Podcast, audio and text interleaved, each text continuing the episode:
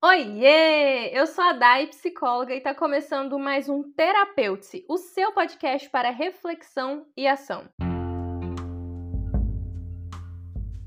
E o episódio de hoje é sobre problemas. Quem é que não tem problemas, não é mesmo? Então fica comigo até o final desse episódio, porque eu vou te falar algumas estratégias para te ajudar a resolver as suas tretas no dia a dia. Na vida adulta, o que mais temos é pepinos para resolver, por isso essa habilidade de resolver problemas é importantíssima. E eu vou te falar ao longo desse episódio três principais tipos de problemas que nós temos na nossa vida e estratégias para você aplicar e conseguir lidar com eles. O primeiro tipo de problemas que nós temos é aqueles problemas objetivos imediatos e solucionáveis. O que, que significa um objetivo, um problema ser objetivo, imediato e solucionável? Que ele depende de nós. São problemas que têm soluções viáveis e que estão sob o nosso alcance. Que nós temos recursos ou que nós podemos buscar esses recursos para lidar e resolver esse problema. Então, o primeiro tipo de problema que nós temos são esses: os imediatos, objetivos e solucionáveis.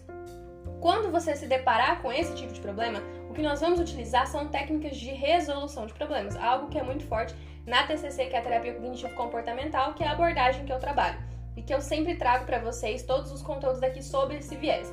Então, algo importante quando a gente fala sobre resolução de problemas é entender que nem sempre essa solução ela vai ser ideal ou perfeita. Então, grava bem isso aí na sua mente, tá? Pega um papel e uma caneta e anota.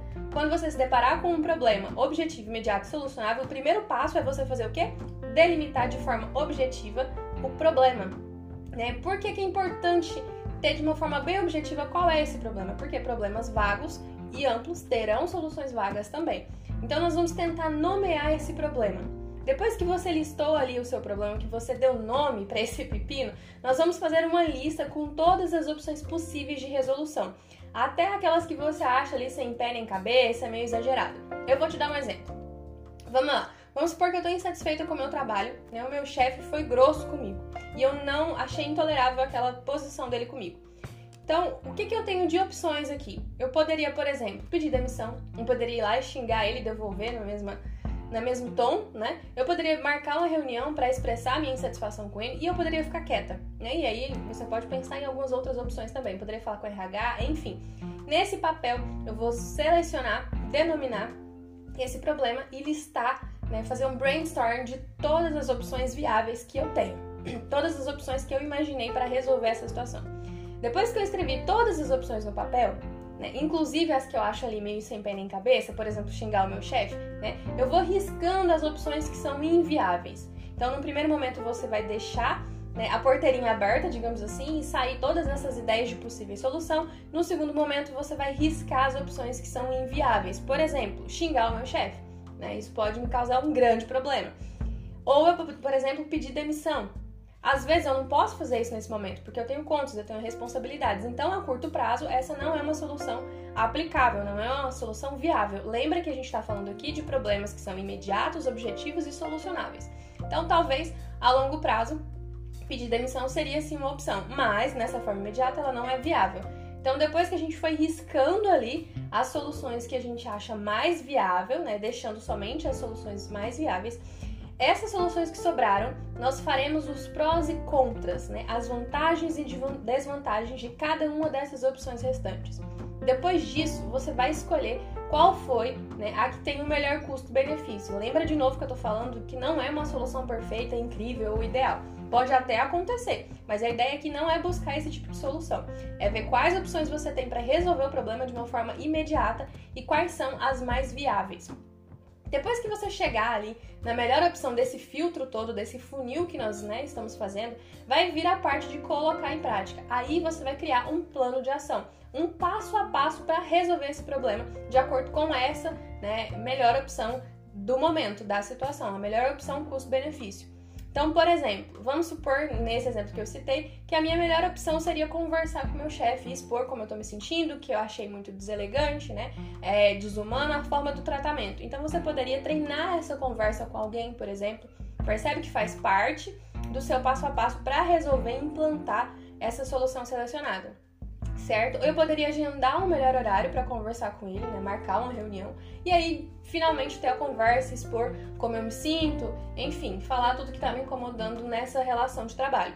Se essa solução não funcionar, nós podemos voltar naquele brainstorms que nós fizemos, né? Voltar ali naquela chuva de ideias que nós fomos colocando no papel e ver entre aquelas opções qual outra né, que nós poderíamos testar, levando em consideração esse custo e benefício, todo esse processo que nós fizemos de vantagens e desvantagens, de prós e contras, né? E se mesmo assim todas as opções que nós testarmos não funcionar, aí a gente vai para a parte da aceitação, né?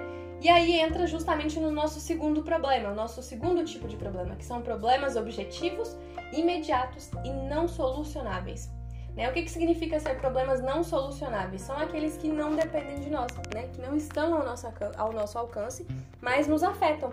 Né? Então aqui nós vamos nos acolher, nós vamos aceitar as nossas emoções, vamos entender que está tudo bem se sentir assim e depois nós vamos para o processo de aceitação, né? Pensando aqui nesse exemplo que você fez tudo que estava ao seu alcance para conversar com o chefe e mesmo assim ele continua com o mesmo tipo de ação, né, de comportamento. Então, neste momento o que a gente poderia fazer é aceitar que essa é a minha realidade. Mas eu poderia me perguntar o que eu posso fazer apesar desse problema que eu não posso resolver, que eu não consigo lidar sozinha. É o que, eu posso fazer para minimizar os impactos desse problema? Lembra que a gente está falando de coisas imediatas, tá? Então aqui nós vamos focar em construir uma vida que vale a pena ser vivida. Como eu posso deixar o meu trabalho, né, de uma forma mais agradável? Né? Eu posso, sei lá, delegar alguma função que tenha contato direto com esse chefe, eu posso pedir uma, uma, né, uma transferência de setor, enfim. Lembre-se sempre que ficar preso e remoendo esse problema, ele não vai te ajudar e vai, na verdade, desperdiçar a sua vida. Quando a gente fala de aceitação, não é dizer que você concorda com a situação ou com a postura do seu chefe, por exemplo. É você aceitar e entender que as coisas nesse momento são como são. Né? Mas aqui, depois que a gente faz essa parte toda, nós também podemos acionar os nossos planos de longo e médio prazo. Então, já que você entendeu que esse é o ambiente dessa empresa e você não se sente confortável, não é isso que está relacionado com os seus valores, você pode acionar os seus planos de médio e longo prazo. Então, começar uma faculdade, procurar novos trabalhos, né? fazer networking, né? conectar com outras pessoas que poderiam te levar para um outro ambiente percebe? Mas é uma forma de lidar com aquilo que está ali naquele momento. E o terceiro tipo de problema são os problemas hipotéticos, né? Aqueles que a gente mesmo cria. Às vezes a gente não tem evidências reais, não tem provas, experiências, né, que comprovem que esse problema realmente vai acontecer.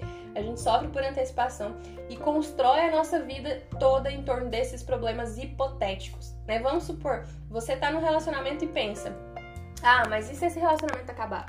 Aí eu te pergunto, tá bom, mas você tem evidências que isso vai acabar? Tudo pode acabar, tudo que começa tem um fim, mas você tem evidências? Qual é a probabilidade, qual é a utilidade de pensar sobre isso nessa situação? De que forma que isso pode afetar a sua vida, o seu relacionamento?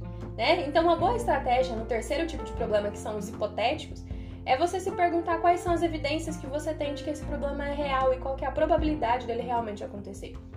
Tá? Então nós temos aí, falei para vocês os três tipos de problemas problemas que são solucionáveis, que dependem de nós, e trouxe para vocês a técnica de solução de problemas. O segundo tipo são os problemas não solucionáveis, falei para vocês sobre a aceitação. E o terceiro tipo são os problemas hipotéticos, né? Aquele que fica mais ali na nossa cabeça, no famoso e se, né? E se der errado, e se isso, e se aquilo. É, nessa terceira opção, nós vamos procurar evidências a favor e contra desse pensamento tá bem? Então, quando você estiver passando por esses eitas, né, essas situações problemáticas, eu espero que você se lembre desse episódio e que essas técnicas sejam úteis para você, tá? Se você gostou do que você ouviu aqui, compartilhe esse episódio nas suas redes sociais, porque o que faz sentido para você pode ajudar outra pessoa também. E mais uma vez eu deixo o convite.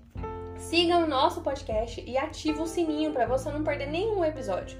Eu te convido também a me acompanhar lá nas redes sociais, no arroba Daiane Medeiros Psi no Instagram, onde eu trago muito sobre resolução de problemas, a gente fala sobre ansiedade, lá eu abordo vários contextos, sempre tem lives também, então me acompanhe nas redes sociais para você não perder nenhum tipo de conteúdo. É isso, eu espero que tenha sido útil para vocês esse episódio. Um beijo e até o próximo episódio.